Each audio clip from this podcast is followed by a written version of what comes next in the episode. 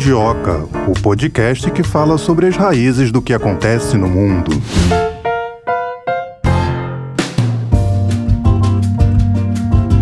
Começando mais um episódio do Mundioca, comigo Tayana de Oliveira e com Melina Saad. Tudo bem contigo, Melina? Tudo bem, tudo ótimo. Vamos lá para mais um bate-papo de uma hora. Vamos chegar na raiz, no fundo do assunto de hoje. Saudando aqui também os nossos ouvintes, agradecendo a todos pela companhia. Quem já é um Mundioker de carteirinha, nos acompanha desde o primeiro episódio. Agradecer muito aí por esse carinho e além de ser um Mundioker ouvindo a gente, tem que ser um Mundioker seguindo no Twitter. Você quase falou um Mundioker carioca, né? É, claro, carioca tem que puxar aquele sotaque, né? Não tem como. Carioca raiz. Raiz. Você pode ser um Mundioker a la Melina Sádio ou um Mundioker a la Tayana. Ah, ou pode ser um Mundioker do jeito que você quiser. Mundioker é Independente da sua nacionalidade, da onde, do estado onde você nasceu. Aqui a gente abraça todo mundo. Com certeza. Mundioker, além de internacional, porque somos internacionais, só falamos de assuntos internacionais, também é universal Mundioker. Ah, é verdade, é assim. Então, aí tem que ser um Mundioker acompanhando, maratonando os nossos episódios, ouvindo tudo para ficar por dentro, atualizado, e também seguindo a gente lá no Twitter para ficar por dentro das nossas publicações também, de tudo que acontece aqui no nosso podcast. Seja um Mundioker Premium. É, tem que ser Premium, isso aí. E você que tá chegando pela primeira vez, já fica a dica. para se tornar um Premium, tem que maratonar é. aí os episódios e seguir a gente lá no Twitter. É importante clicar no seguir para poder receber a notificação no seu celular sempre que tiver publicação nova. Feitas as considerações iniciais, vamos para a apresentação do tema de hoje: Onda Indígena de Reivindicação Política. Vamos falar sobre esse assunto, dando mais uma vez espaço e voz a algo que não é tão noticiado, não é tão falado. Infelizmente, né? Porque é uma realidade, esses povos merecem atenção. Alguns países aí já se destacam nessa questão de dar espaço para povos indígenas no que diz respeito à política. Ao longo do nosso episódio, nós vamos citar alguns exemplos aqui, mas antes de falar disso, fazer uma conexão sempre com o que está acontecendo aqui na atualidade, a gente não pode deixar de falar, é claro, sobre a situação no Equador. A gente tem visto no noticiário aí ao longo dos últimos meses, podemos dizer dos últimos meses, né? Sobre essa onda de protestos lá no país envolvendo justamente povos indígenas. O presidente do Equador, o direitista Guillermo Lasso, ele evitou um processo de destituição no Congresso. A situação continua bastante tensa no Equador, onde protestos por melhores condições de vida tomaram as ruas. Um dos pilares desta contestação é Leônidas Issa. Ele é chefe da poderosa Confederação das Nações Indígenas, a CONAIE, e personalidade emblemática do movimento. O Equador tem ganhado mesmo esse espaço no noticiário por conta desses protestos da onda indígena. Para entender um pouco mais sobre essa representação política, né? Não dá nem para questionar se, se ainda se é precisa. Não, é, não, se ainda precisa de uma maior representação, porque precisa. É, a gente vê poucos indígenas aí é, ocupando cargos de relevância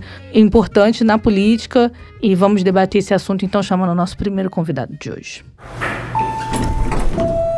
Maurício Terena, assessor jurídico da Articulação dos Povos Indígenas do Brasil, mestre em educação, membro do Observatório Justiça Criminal e Povos Indígenas. Seja muito bem-vindo aqui ao Mundioca. Muito obrigado. Gostaria de dizer que o prazer é todo meu de estar aqui compartilhando um pouco das vivências dos povos indígenas do Brasil espaço de comunicação. Muito obrigado. Começo te perguntando, Maurício, te pedindo para explicar, na verdade, para a gente, para os nossos ouvintes, como funcionam as coalizões indígenas. Bom, é importante ter como norte para responder essa pergunta um conceito que eu entendo basilar quando a gente vai falar de povos indígenas, que é a diversidade. Então, considerando que o nosso país ele é um país continental, é, existem diversas formas de organização do movimento indígena a nível local local e eu vou falar um pouco aqui da minha experiência a nível nacional, que é feito pela Articulação dos Povos Indígenas do Brasil, que é uma organização que é composta por sete organizações de base.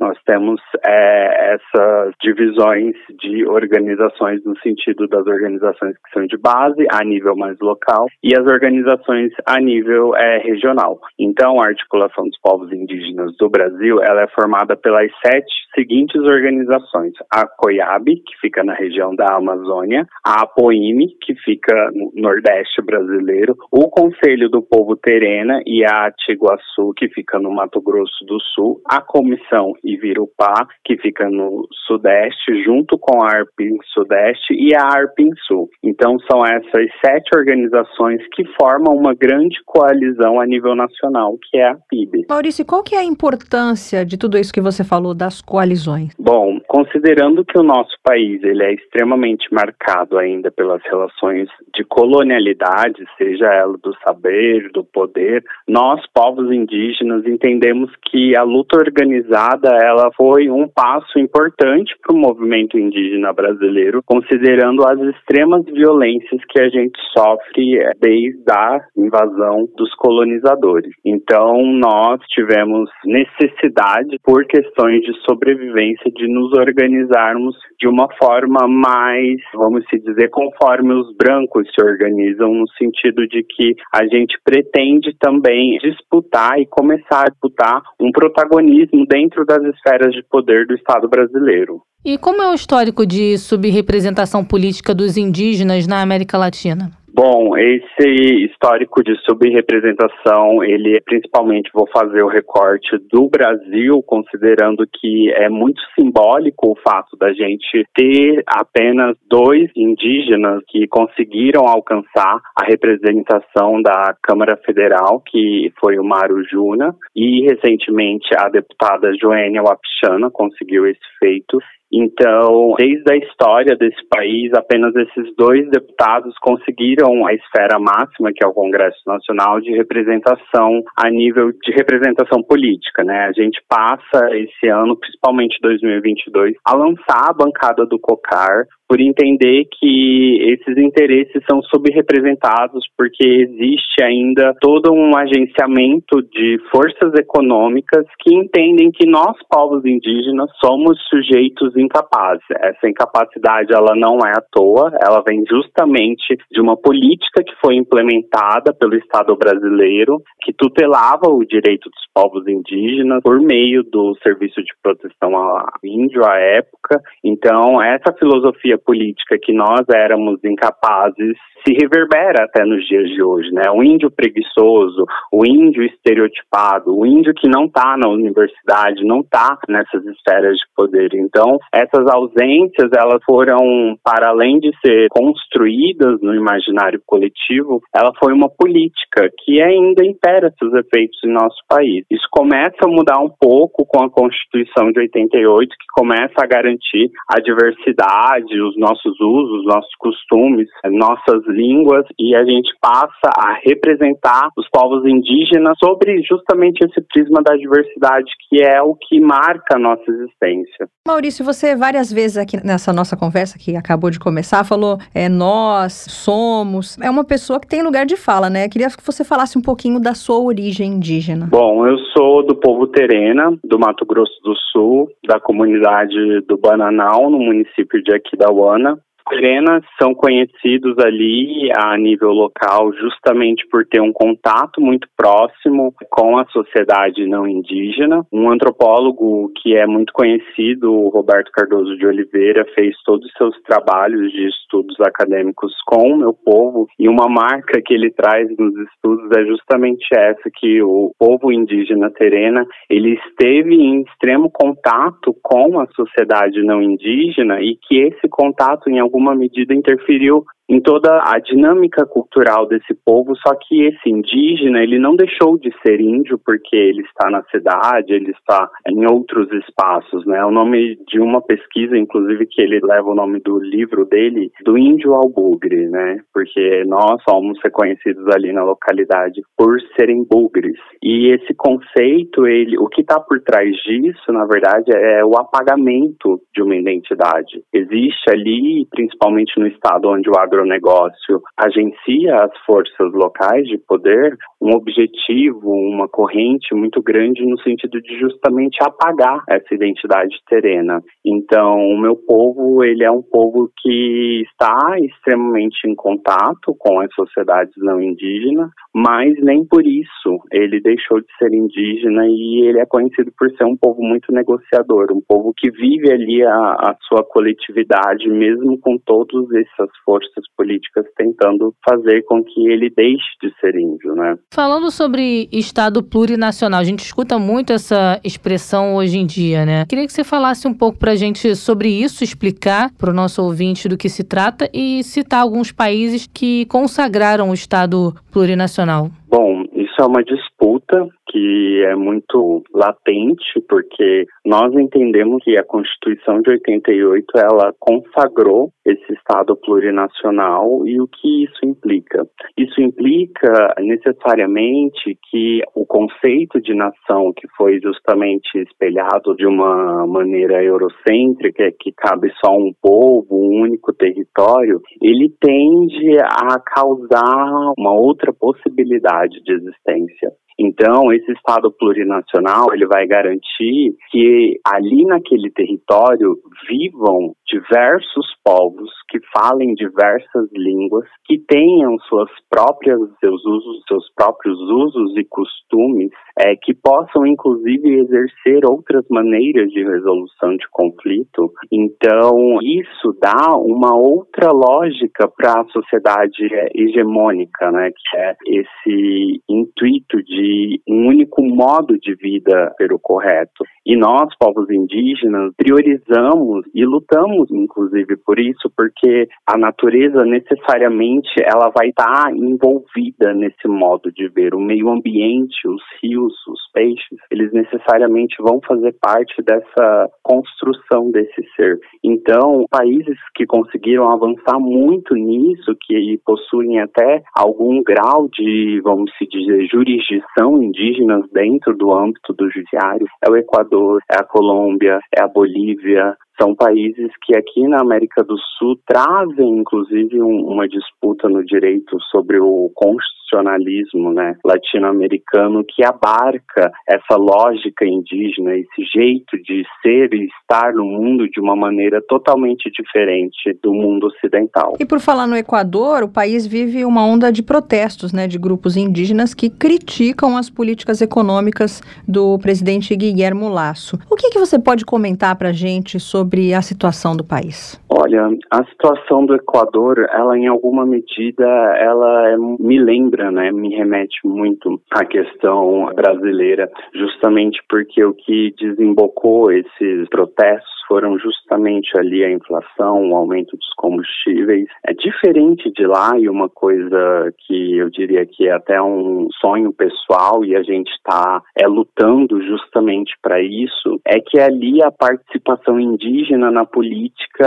ela é um pouco mais, como eu posso dizer, representativa. Existe uma bancada, existe a, a Confederação Nacional do Equador que tem seus parlamentares. Então ali a gente percebe talvez vez a voz indígena se manifestando, né? A voz popular dos povos indígenas diretamente relacionada às discussões políticas. Aqui no Brasil a gente começa a ter esses deputados federais é, indígenas, é um movimento que não começou hoje, hoje acho que se Joênia conseguiu chegar ao poder é porque tem uma luta histórica aí por trás justamente contra essa subrepresentação no Congresso Nacional, mas o Equador consegue consegue aí ter justamente esses atores muito mais próximos das esferas de poder. Então, a gente olha o Equador como um exemplo de sucesso, inclusive desse Estado pluriétnico que garante às populações indígenas uma participação mais ampla na política institucional, inclusive. Agora, em relação a esse momento atual, essa onda de protestos, o que, que você acha que pode ser feito para é, mudar esse cenário? Olha, eu acho que olhando aqui para nossa região, é sempre importante a gente ter claro que a gente, infelizmente, carrega o símbolo nas costas, na verdade, a marca da, da colonização, e isso, consequentemente, gera imperialismo, seja nas relações de poder, nas relações sociais, que a gente percebe que a geopolítica local, em alguma medida, é agenciada, é direcionada pelas grandes potências, né? Eu entendo que nenhuma política interna, seja no Equador, seja no Brasil ou qualquer país da América Latina, deve ser feita olhando para o modelo desses países, olhando para o modelo monista, cultural e econômico que esses países pregam. Eu acho que a potência do Equador e tanto do Brasil também, junto com o movimento indígena, é a existência consagrada na Constituição Federal desses países de garantir a possibilidade que esses povos diversos, que esses povos da Amazônia, que esses povos ameríndios possam nos ensinar uma outra maneira de vida a partir do momento que o meio ambiente necessariamente vive uma ligação intrínseca à existência humana. Então, eu entendo que a política ela precisa estar muito mais próxima desses princípios ameríndios no sentido de que a pluralidade que vai guiar os interesses é, coletivos dessas sociedades e não como a gente assiste o dinheiro, dólar e outras esferas de poder. Então, acho que seria mais ou menos nesse sentido. Maurício, as lutas por representatividade, elas acontecem de formas diferentes ou semelhantes nos países de língua espanhola e no Brasil? Eu acho que cada país, ele vai ter a sua particularidade no sentido de que cada contexto constitui a subjetividade, a cultura, a língua desses países.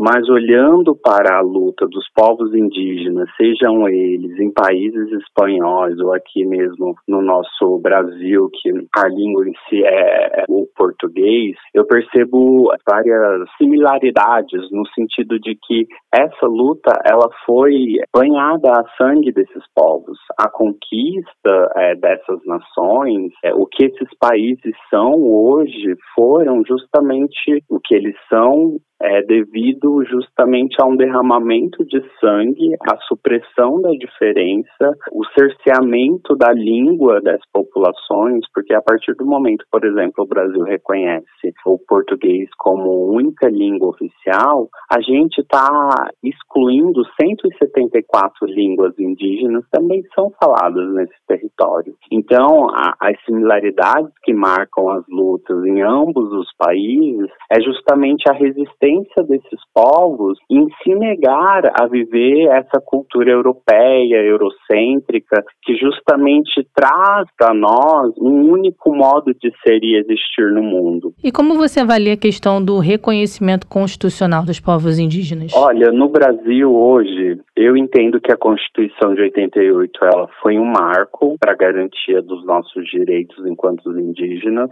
só que a gente ainda tem legislações infralegais que ainda estão marcadas pelo integracionismo, pela tutela, que foram princípios que constituíram uma visão totalmente estereotipada dos povos indígenas. Então, por mais que naquela época, sim, a Constituição de 88 foi um marco no sentido de garantir aos povos indígenas seus territórios, seus usos e costumes, a gente percebe que essa colonialidade do poder, ela ainda tenta em alguma medida suprimir esses direitos eu acho que o exemplo mais nítido desse caso é a questão do marco temporal, porque a Constituição de 88 ela é muito clara no sentido de garantir aos territórios povos indígenas e em momento nenhum ela diz que as terras só devem ser demarcadas a partir de 5 de outubro de 88, que é a interpretação que tem que está em disputa no Supremo Tribunal Federal. Então, por mais que essa Constituição ela garanta esses direitos,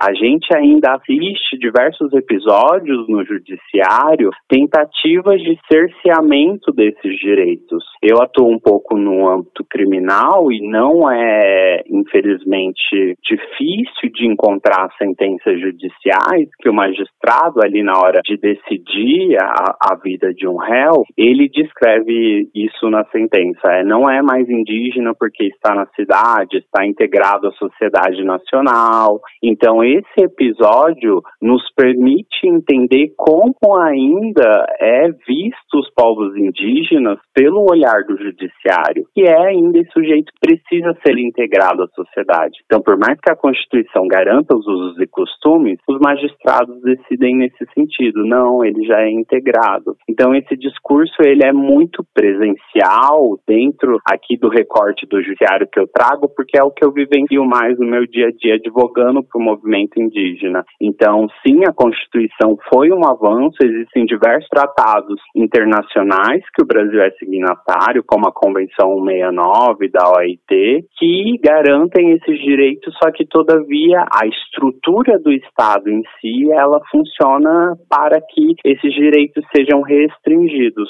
Agora, Maurício, recentemente teve um episódio aí que aconteceu na Espanha, um evento que estava acontecendo em Madrid, o presidente da FUNAI foi expulso depois de ser alvo de críticas e tudo mais. Como que você classifica essa situação? Isso mancha a imagem da FUNAI? Você acredita nisso? Olha, eu diria que para quem acompanha um pouco da política indigenista brasileira, a imagem da FUNAI ela já está manchada, acho que desde o primeiro ano de governo Bolsonaro, considerando inclusive que o primeiro ato do presidente foi ali na medida provisória 870 retirar a atribuição da instituição de demarcar os territórios e transferir para o Ministério da Agricultura. Isso sem nenhuma manifestação ali do presidente da FUNAI, é, o Marcelo Xavier. Por quê? Porque o posicionamento do Marcelo Xavier foi sempre de compactuar com esse cerceamento de direito, com esse vilipêndio dos direitos indígenas. Recentemente a gente está para soltar um estudo, um relatório, justamente sobre a criminalização do movimento indígena indígena por parte da FUNAI. E isso é um elemento, uma nuance dessa criminalização que os indígenas sofrem historicamente, nova. Por que nova? Porque ela é feita diretamente pelo órgão estatal brasileiro. Houve pedidos de instauração de inquéritos de investigação, por exemplo, para investigar a Sônia Guajajara, que é uma das dirigentes da nossa organização. A própria FUNAI, então, se valendo das, dos seus poderes administrativos administrativos requisitórios, pediu essa investigação sem base legal nenhuma, evidências muito frágeis. Então, assim, ao longo desses quatro anos, no meu entendimento, vamos dizer, o estopim ali, acho que o que a, a sociedade brasileira e também a comunidade internacional passa a olhar para o Brasil mais uma vez nessa questão foi ali o, o assassinato do Bruno e do Dom.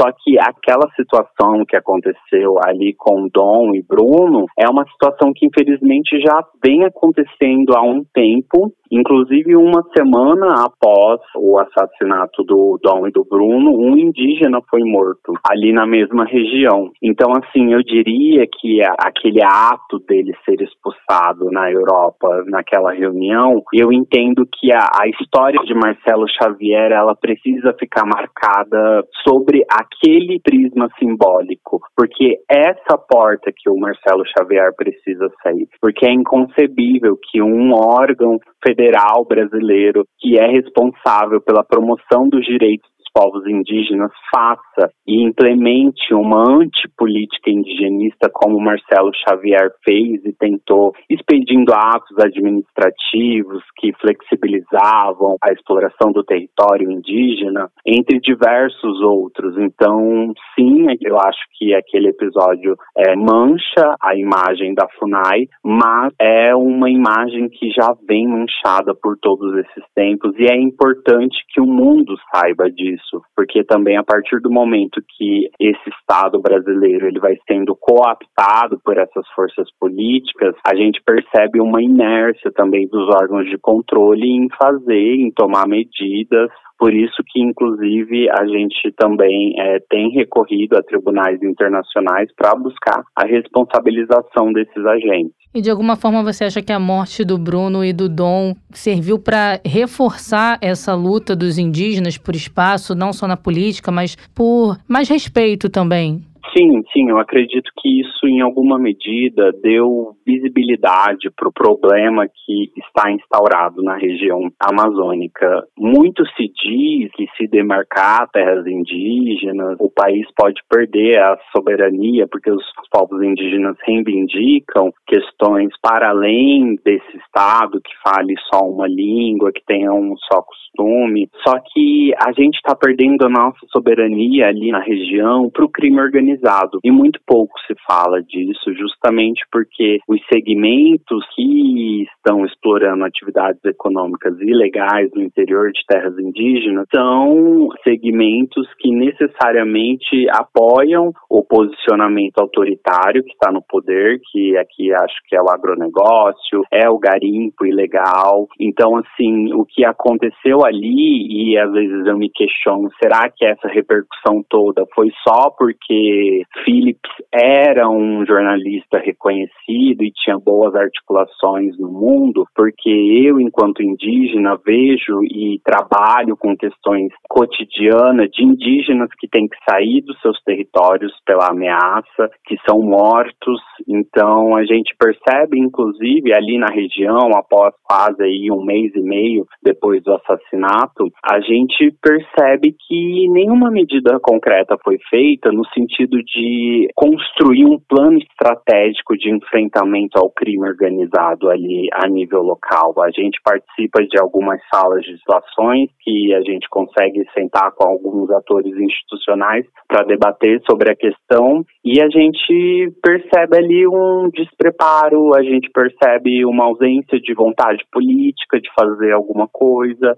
Então, é um pouco desesperador, angustiante mesmo você perceber que os indígenas, apesar de ter sofrido a violência histórica durante todo o tempo do período da colonização, essa colonização, ela tem uma nova roupagem, ela ainda talvez siga o seu projeto, porque esse projeto, como eu te disse há alguns minutos atrás, às vezes ele é justamente de nos integrar à sociedade nacional, de retirar tirar é, os recursos da nossa educação escolar indígena via MEC, entre outras políticas também. Então, eu acredito que deu visibilidade para a luta que a gente vivencia todo dia, toda semana, todo ano, em todos os governos, inclusive, isso não é uma situação única e exclusiva, por óbvio, piorou muito nesses últimos quatro anos, mas é uma luta ainda muito invisibilizada. E quando a gente fala de povos indígenas, indígenas, a gente está falando da constituição de todas as pessoas que vivem nesse país. Então, não falar ou não querer se interessar pela luta dos povos indígenas, consequentemente, as pessoas também deixam de lado suas próprias histórias. Tá certo, nós conversamos com o Maurício Terena, assessor jurídico da Articulação dos Povos Indígenas do Brasil, mestre em educação e membro do Observatório Justiça Criminal e Povos Indígenas. Maurício, muito obrigada por esse bate-papo e até uma próxima oportunidade. Ok. Ok, muito obrigado. Um abraço. Reforçando aqui uma outra situação, né? Esse episódio que a gente se referiu aí na conversa com o Maurício, em relação ao presidente da FUNAI, foi um evento, como a gente falou aqui, que aconteceu lá em Madrid. Ele chegou a ser chamado de miliciano,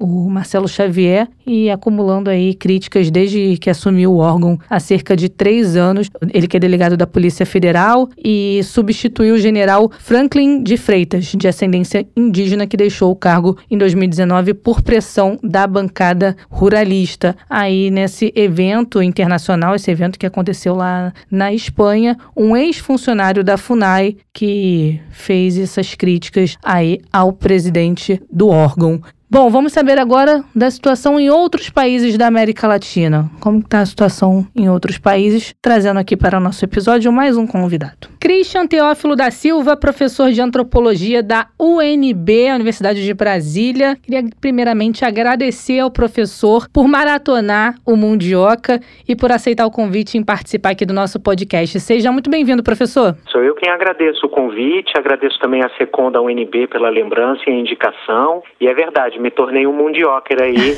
a partir desse convite, curtindo bastante todos os episódios de vocês. Certamente vou indicar o Mundioca aqui na UNB para o pessoal. Professor, a gente fica muito feliz com essa audiência tão qualificada. Imagina, sou eu quem agradeço. Professor, vamos começar te pedindo para dar um panorama da representatividade indígena na América do Sul. Esse é um tema bastante amplo. Eu acho que para a gente começar falando dele com bastante propriedade, a gente precisa ter alguns números na cabeça. O primeiro deles, que eu acho que é muito significativo, é o da população indígena no mundo, né? Ou seja, segundo dados das Nações Unidas, a gente fala hoje em cerca de 476 milhões de indígenas né, em mais de 90 países no planeta hoje.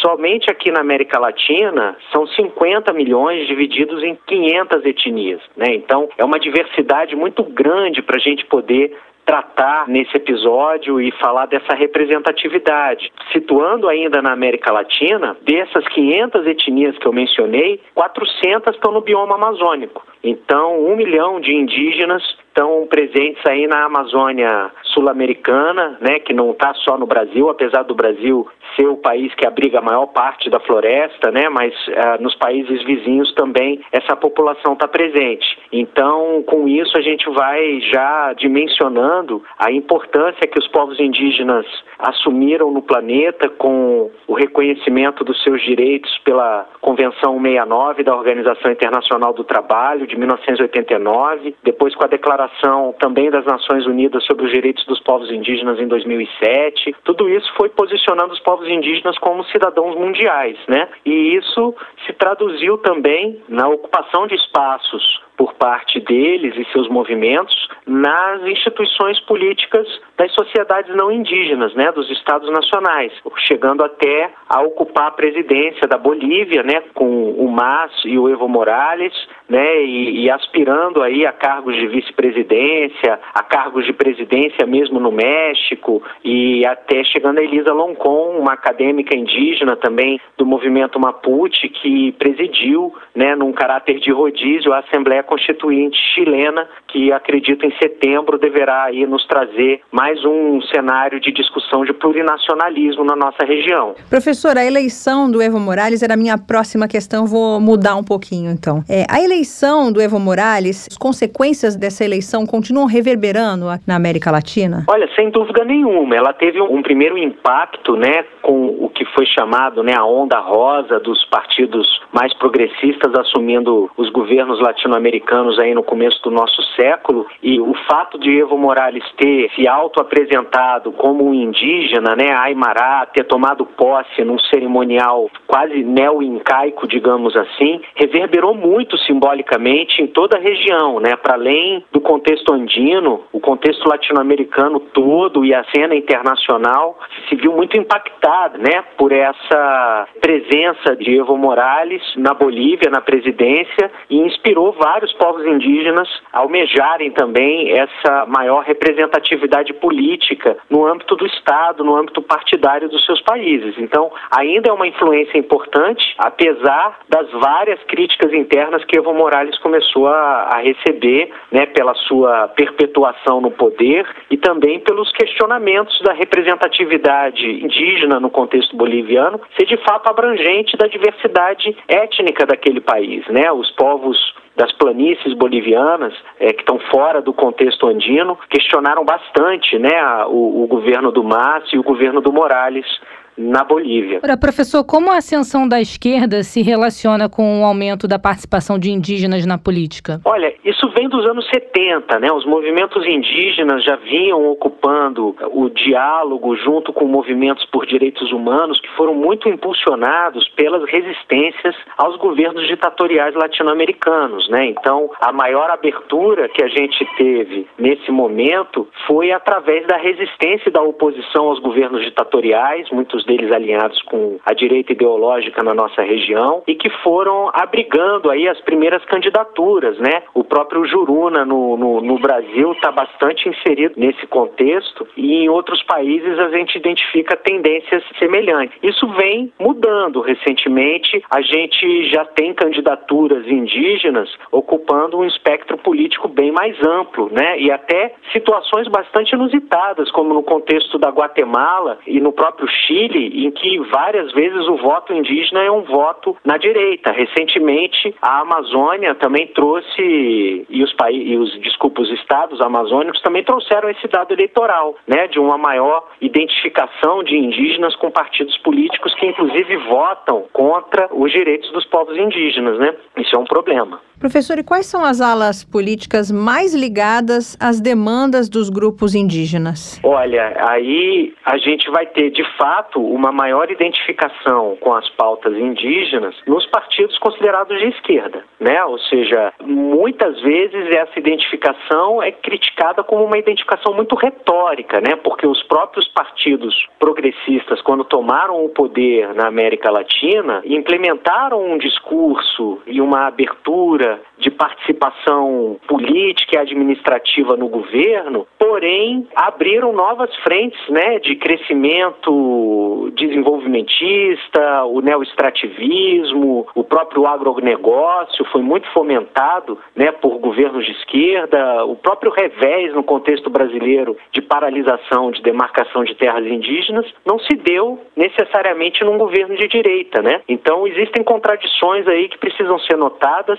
mas eu diria com muita tranquilidade que os partidos de esquerda têm sido mais receptivos às demandas indígenas, ainda que com muitas dificuldades e contradições, como eu acabei de falar, né? Ou seja, quando os movimentos indígenas se posicionam de maneira mais autonomista, isso gera também em partidos de esquerda e historicamente no próprio Partido Comunista o temor de reivindicações separatistas ou por soberania, que foi algo que teve que ser pacificado no âmbito das discussões das Nações Unidas para que a declaração fosse aprovada. Né? Muitos países se opunham a esse reconhecimento dos direitos indígenas e das suas reivindicações territoriais e de autonomia e autogoverno. E mesmo nas alas onde os políticos representantes dessas causas têm espaço, eles encontram dificuldades? Se encontram, o senhor poderia dizer para a gente quais são essas dificuldades? Olha, eles têm relatado dificuldades sim. São dificuldades, por um lado, de lidar com todo o código político da política representativa né, em, governos democráticos, em governos pluralistas, né, em dominar todo esse código legislativo, judiciário, técnico, orçamentário. Né? Então essas são dificuldades bastante evidentes e que esbarram em algo que eu tenho trabalhado muito na, nas minhas pesquisas, que é a ideia de uma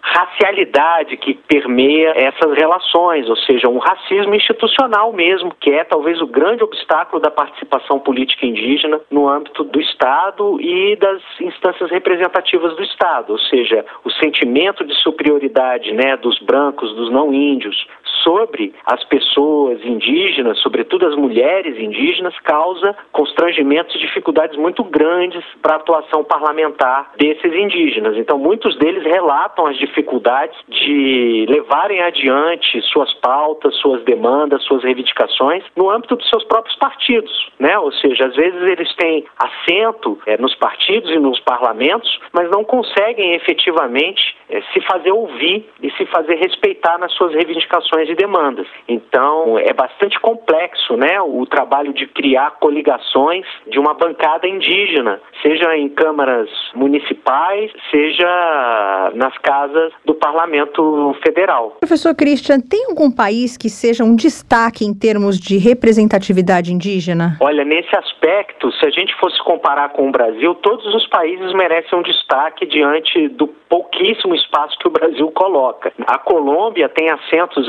reservados para senadores indígenas. O Peru, como eu já mencionei, teve a ascensão de partidos indígenas, também representados no parlamento. O Equador e a Bolívia talvez sejam os países de maior destaque, né, pela inclusive refundação dos seus estados como estados plurinacionais e a aprovação de suas constituintes, dando espaço de participação e representação política. Eu diria que os maiores destaques viriam justamente desses dois países simultaneamente andinos e amazônicos, né, a Bolívia e o Equador, né, e os seus projetos hoje de bem viver que eles tentam materializar nas suas novas constituições. O senhor falou que em comparação com o Brasil, todos merecem um destaque que aqui no Brasil essa presença de indígenas na política ainda é muito baixa. O senhor acredita o que, que é necessário para esse cenário mudar, para essa presença de indígenas na política brasileira aumentar? Olha, essa é uma pergunta que envolve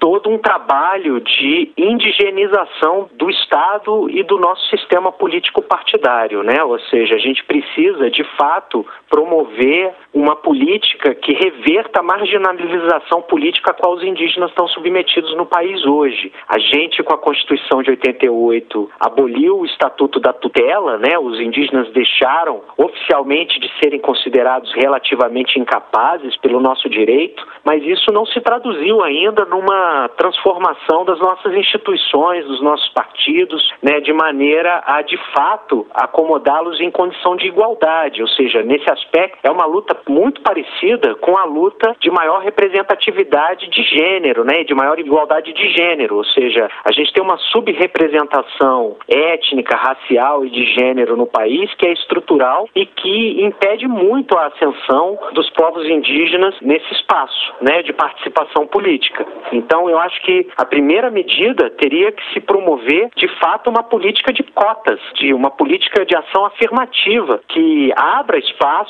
porque, de fato, no Brasil a gente vem notando um crescimento significativo de candidaturas indígenas, de eleição de indígenas para prefeituras, cargos de vereador, assentos, né, como o caso da Joênia Wapixana na Câmara dos deputados, é, além, evidentemente, da ampla participação indígena em conselhos né, de saúde, de educação. Tudo isso é um reflexo já curiosamente, ou melhor dito, coincidentemente, um reflexo da maior inserção dos indígenas no ensino superior. Então, a educação já vem mostrando resultados diretos nessa maior participação indígena na política. Então, eu apontaria algo mais nessa direção. A gente está conversando sobre representatividade indígena, o senhor falou dos destaques que são Bolívia e Equador. Eu queria perguntar sobre o Chile, se o Chile pode se tornar referência por ter feito uma reserva de vagas no parlamento e se essa reserva por si só é suficiente. Olha, o Chile hoje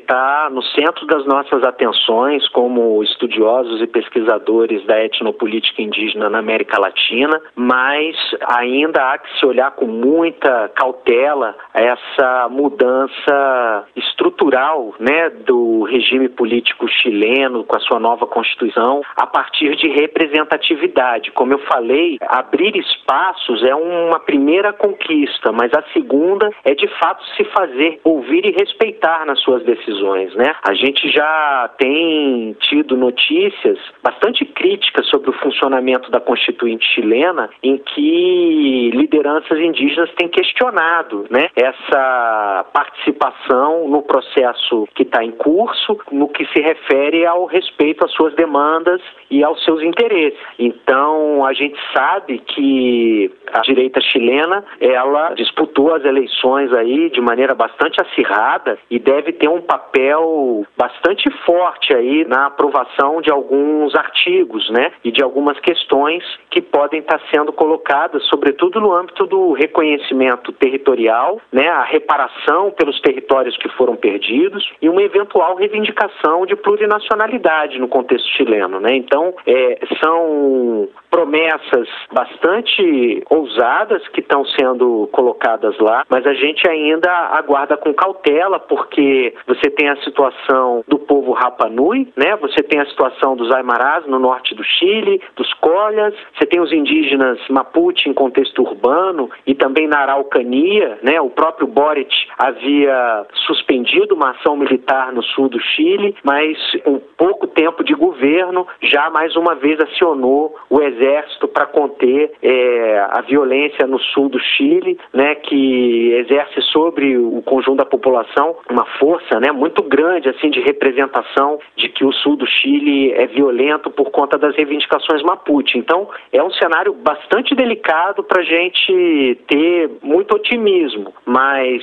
o desejo nosso é de que de fato comece a se consolidar uma tendência de discussão rumo a um plurinacionalismo na nossa região, que de fato aponta para uma democratização por um viés de interculturalidade que é muito promissor, né? Seria uma nova fase no reconhecimento do nosso pluralismo democrático na nossa região. A América Latina pode se tornar uma grande referência nesse sentido, inclusive para o resto do mundo, que tem problemas muito semelhantes, né, com seus próprios povos indígenas e com suas reivindicações separatistas, né? Agora, professor, por que, apesar dos avanços, as reservas indígenas vêm sendo afetadas com o aumento do extrativismo? Bom, a gente hoje está analisando esse aspecto do neoextrativismo justamente como mais um estágio dos ciclos de acumulação né, do capital ao redor do mundo e que avançam sobre suas últimas fronteiras. Né? E os povos indígenas são os povos que ocupam essas fronteiras historicamente, resistem a partir delas, as preservam e as protegem né, é, como suas terras sagradas, né, como seus espaços ancestrais, originários de direitos, de crenças, de costumes, de tradições. Então eles ganham uma importância muito grande né, nessas regiões, que são as regiões últimas de expansão desse crescimento exacerbado do capital que está na raiz né, da, dos nossos problemas climáticos. Então tudo isso aponta para um cenário em que os povos indígenas vão ganhar cada vez mais importância como sujeitos políticos na luta e enfrentamento das mudanças climáticas que a gente já está vivenciando em diferentes partes do mundo mundo e, sobretudo, aqui no Brasil, que vai ser particularmente afetado por isso, dada a nossa desigualdade social, né? Então, eu reportaria essas investidas do capital nessas áreas, né, que ainda são preservadas, né, e que são, em sua grande maioria, preservadas graças à ação dos povos indígenas nesses territórios. Professor, ao longo dessa conversa, o senhor falou algumas vezes né, que os estudiosos estão de olho nessa questão, mas eu queria perguntar se existe algum movimento internacional na América Latina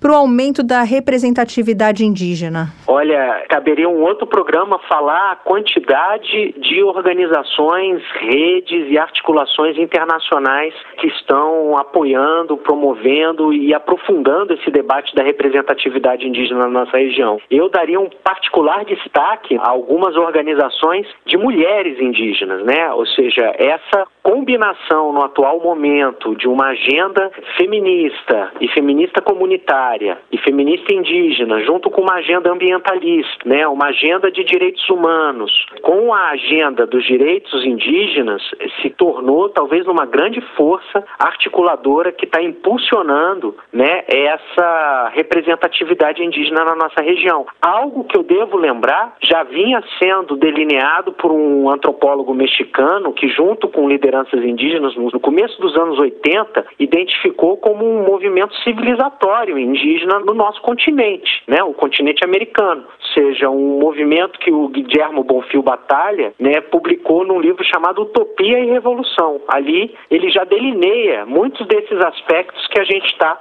colocando aqui nessa conversa hoje, né? Então, um trabalho ali dos anos 70 e que agora, né, em 2022, a gente começa a perceber que tinha muita propriedade nas colocações que fazia como uma luta indígena, como uma verdadeira luta anticolonialista. É, de certa maneira, o cenário que a gente está encarando hoje em termos históricos. Agora, essa presença de indígenas na política aqui na América Latina, essa, esse aumento, é algo recente, professor, ou isso começou começou a ser sinalizado já há um tempo? Bom, acho que a gente pode pensar isso de duas maneiras. Se a gente for olhar de um ponto de vista político, antropológico, sociológico, a gente pode dizer que é recente e acompanha justamente o processo de consolidação das nossas democracias, né, depois da transição dos períodos ditatoriais na nossa região. Agora, se a gente analisa de um ponto de vista histórico, né, a gente vai perceber que a relação dos povos indígenas com todo o processo colonial foi uma relação de muito envolvimento político e até militar na nossa região, né, que é sinalizado pelas várias confederações indígenas que a gente conhece na nossa história, né, em algumas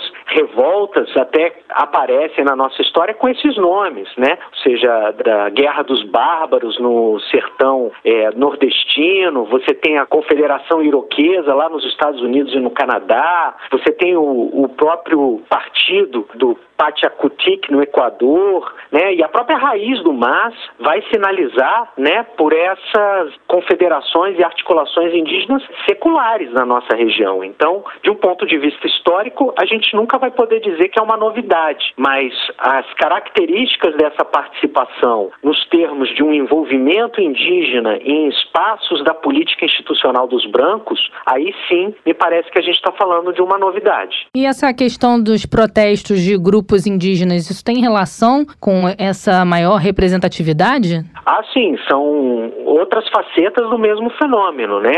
As formas de mobilização política indígena são muito variadas, né? Elas envolvem desde protestos, é, greves, bloqueios de rodovias, né? Passando pelos movimentos organizados de acampamentos indígenas, manifestações na frente de parlamentos. Os estudantes sempre tiveram, os estudantes indígenas uma participação muito importante, sobretudo na Bolívia, chegando até essa participação política em cargos políticos dos nossos governos. Então, tudo isso é parte de um movimento muito amplo que tem a sua raiz lá nas aldeias, né? No chão das aldeias, em lideranças que representam com muita legitimidade os seus povos, até outras, né, que deixam essas raízes, né, e vão se tornar lideranças mais individuais né, elas se descolam um pouco do movimento mais amplo e vão também abrindo caminho de outras formas dentro da política, às vezes com uma maior identificação com as pautas coletivas e às vezes não, né? E esse passa a ser inclusive um grande risco do envolvimento dos povos indígenas na política dos não indígenas, né? Que é o de acabarem capitulando, acabarem sendo aí cooptados, né, de certo modo por uma agenda que fere as reivindicações reivindicações mais coletivas dos seus próprios povos. Isso é uma coisa que está sendo sinalizada e debatida no âmbito dos movimentos indígenas. Bom, nós conversamos com Christian Teófilo da Silva, professor de antropologia da UNB. Agradecer, professor, pela sua presença aqui no Mundioca. Foi um prazer bater esse papo contigo. Que bom, eu também agradeço muito a oportunidade. Espero que tenha dado aí uma contribuição significativa para os interesses de vocês, para as curiosidades do público e para clarear um pouquinho no nosso entendimento sobre esse campo de atuação política indígena que é tão complexo, diversificado e tão promissor para a gente aprofundar e consolidar a nossa democracia. Com certeza, professor, foi muito satisfatória essa conversa. A gente espera conversar com o senhor em outras oportunidades também. Ah, vou estar à disposição, sempre acompanhando aí cada episódio com ansiedade. Ah, opa, obrigada e um abraço. Um abraço para vocês também. Tchau, tchau. Tchau, tchau. Olha, eu fico muito feliz com essa notícia de que México, Equador, outros países estão criando partidos indígenas. Eu fico feliz com a gente está falando sobre esse assunto porque eu acho que ele é muito pobre no noticiário. Eu, antes de fazer esse programa, sabia muito pouco e agora sabendo um pouquinho mais, é claro que né, a curiosidade da gente aguça e a gente entende a importância de, de dar esse espaço para os povos indígenas, ainda que por um tempo, por enquanto, seja um espaço criado de maneira artificial, mas tem que ter. Tem que ter, é verdade. Existem organizações que debatem essa questão né, da presença de indígenas na política e várias organizações. Só que pouco espaço é dado para ouvir o que dizem essas organizações, o que dizem até os próprios indígenas, né? A gente conversou aqui com o Maurício, que é de origem indígena, contou um pouco da história dele aqui pra gente também. Bom, vamos seguir então rumo ao mundo bizarro. Mundo bizarro. Olha, Melina, o mundo bizarro de hoje tá, digamos assim, assombrado. Você tem medo de assombração? Ah, a gente diz que não, mas sim, né? É, até ouvir alguma coisa estranha, ver alguma coisa estranha, até isso acontecer, diz que não tem medo. É quando acontece. É, eu não bobeio, não, viu? Se você for à Índia, então fique ligada se for visitar o Forte Bangar. Primeiro porque tem que ficar ligada no horário, porque depois que o sol se põe, fecha, e não pode visitar. Mas o que que acontece? Dizem que o motivo desse fechamento é por conta de assombração. Esse é o edifício considerado mais assombrado da Índia. Então, antes do nascer do sol e depois do pôr do sol, entrada de turistas, ó, proibida, ninguém pode entrar. Os habitantes dos arredores acreditam que se uma pessoa entrar é, no local durante esses períodos, né, antes do sol nascer ou depois do sol se pôr, nunca mais vai sair de lá. Tem alguém que você mandaria para lá? Ah, eu tenho uma lista, viu? não posso falar aqui porque às vezes alguém me então ouve, não né? indica, eu ia falar, essa não indica esse episódio para quem você gostaria de mandar pra lá, porque aí a pessoa vai se ligar e não vai. É, o que que acontece? Dá É- pra mandar um fretado pra lá, não? É, pode ser. Eu vou mandar uma listinha aí também para incluir um- algumas pessoas nesse voo. O governo instalou uma placa por lá, no portão desse prédio, avisando que o acesso está estritamente proibido sem a luz do sol. E Isso por conta dessa suspeita de assombração. Há relatos de som de vozes de mulheres gritando e chorando vindos de dentro de lá à noite, assim como barulho de pulseiras de vidro se quebrando e música. Há quem garanta ter visto sombras e luzes piscando entre as estruturas, enquanto alguns sentiram um perfume vindo das ruínas. Já pensou, menina? Ah, Primeiro grito, eu já ia sair correndo, já eu ia correr tão rápido que eu ia chegar no Brasil em cinco minutos. eu caio, precisar nem de voo. eu caio dura no chão. Não gosto dessas coisas, não. É, então, vou te contar a origem dessa fama agora. Essa fama de mal assombrado do forte, que foi erguido no século XVI, se espalhou ao longo dos anos. Aí existem algumas hipóteses. A primeira lenda fala sobre as origens, quando o fundador de Jaipur, o rei Madho Singh, visitou o sábio Balanat e lhe pediu permissão para construir o forte. O místico disse que tudo bem, desde que em nenhum momento o forte fosse construído tão alto que a sombra do forte, né, caísse sobre sua casa. O rei concordou e então essa construção começou a ser feita até que o sucessor resolveu ampliar as obras. Aí quebrou o acordo, né? Aí, com a obra ampliada, acabou fazendo sombra na casa do sábio que amaldiçoou o forte. Caraca. Olha só que treta louca. Imagina se isso acontece aqui no Brasil. Posso fazer uma obra pública? Pode, mas desde que não supere o teto de gasto de Ah, tanto. ia- Superou, O que tá ter, amaldiçoado. o que ia ter gente, de gente mal- amaldiçoada ou maldita aqui, Hum, É hein? melhor não citar nome, É melhor não citar, deixa quieto. É, porque. Até porque a lista é grande, né? Ia tomar mais de uma hora aqui do É, Mundioca. ia ter que fazer um mundioca só com a lista de gente Falando do amaldiçoada. Brasil todo, é gente demais. Enfim, aí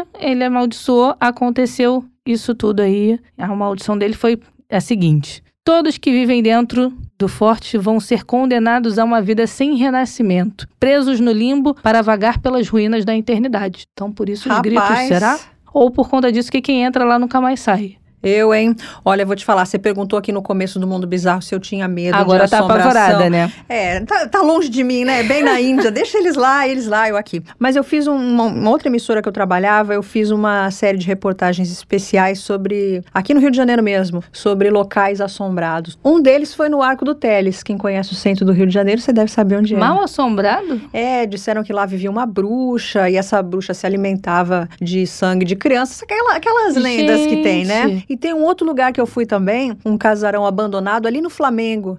É um lugar alto, você entra, tem uns pombos, você sabe que eu já tenho medo de pombo, Aham. né? Não precisa nem ser Aí assombrado. já começou. Mas uma coisa assim, não sei se a gente já vai sugestionado, né? Eu ouvi uns lá uns assobios, um- É, pode ser coisa da sua cabeça, é. ou não, né? Isso que é duro, porque você já vai sabendo que o lugar é assombrado, você já começa a ouvir coisas. O, o cérebro da gente prega peças. Prega peças. É que nem aquela história, né? Tá falando alguma coisa, pensando muito antes de dormir, aí sonha com aquilo que você tá pensando. Tem aque- aquele ditado espanhol, né? No creme las brujas, pero que las hay, las hay, né? Eu não acredito, mas que tem, tem.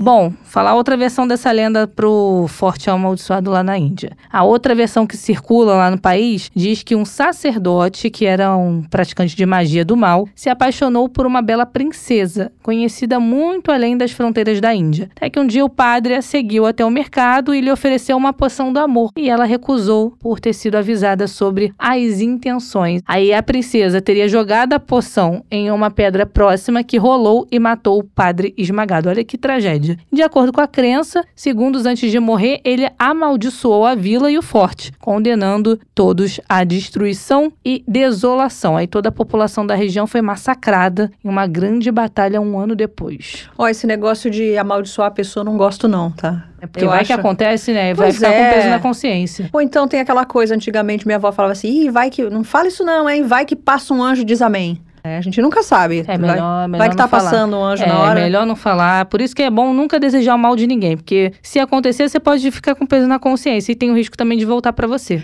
Isso que eu ia falar. Por isso que é bom. Deseja sempre a Deseja coisa boa, sempre né? o bem. eu, segunda-feira, começa a semana, eu vou passando A pelas Bíblia pessoas. diz, né? Ame o próximo até o seu inimigo. É. Ah, mano, é Ah, melhor espalhar ah. amor. Porque se voltar, volta com amor. Pois é, o duro é que assim, amar o amigo é fácil, né? Agora amar o inimigo eu não É tô. difícil. Eu não tô nesse. Isso aí é só pra, coisa, pra pessoas muito evoluídas. Muito evoluídas, é. A gente. É, é, eu prefiro ignorar. Eu Ah. Não amo nem odeio, apenas ignoro. Mas Aí igno- eu fico em cima do muro. Mas ignorar é ruim também. Fico em cima do muro. Tem nada pior do que alguém ser indiferente. A gente, a gente quer ser notado, né? A verdade é, é, a uma verdade é só. Todo mundo quer ser prestigiado, notado. Mas a dica de hoje então é essa: se for para a Índia, passa antes do nascer do sol e depois do pôr do sol, tá proibida a entrada, né? Mas já que lançaram a maldição para os arredores também, evita essa região do Forte Bangar. Não, não vai para lá não. Ou se quiser se prevenir mesmo, nem passa. Até com o sol brilhando, não passa lá não. Passa em outro lugar, vai em outro ponto turístico, né? Vai, é, melhor tá evitar. cheio. Tanto lugar bonito pra ir na Índia, né? Eu tenho medo, então eu evito.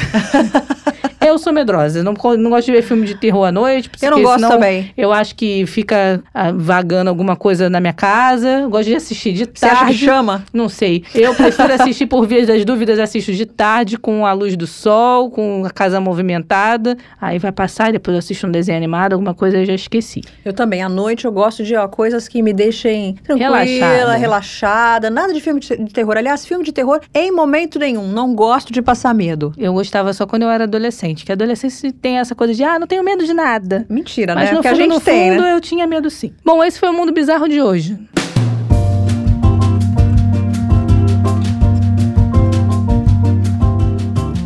Bom, e encerrando então o episódio de hoje do Mundioca, vou fazer, ah, de consideração final, algo semelhante ao que eu fiz na consideração inicial. Já foi lá no Twitter? Ha! Arroba Mundioca com K. Segue a gente no Twitter. Bom, a gente tá ficando por aqui, mas no próximo episódio voltamos com mais assuntos de relevância internacional. Não esquece, para acompanhar a gente, estamos nas principais plataformas. Tchau, Melina. Beijo. Beijo pra você. Beijo, ouvinte. Mundioca, o podcast que fala sobre as raízes do que acontece no mundo.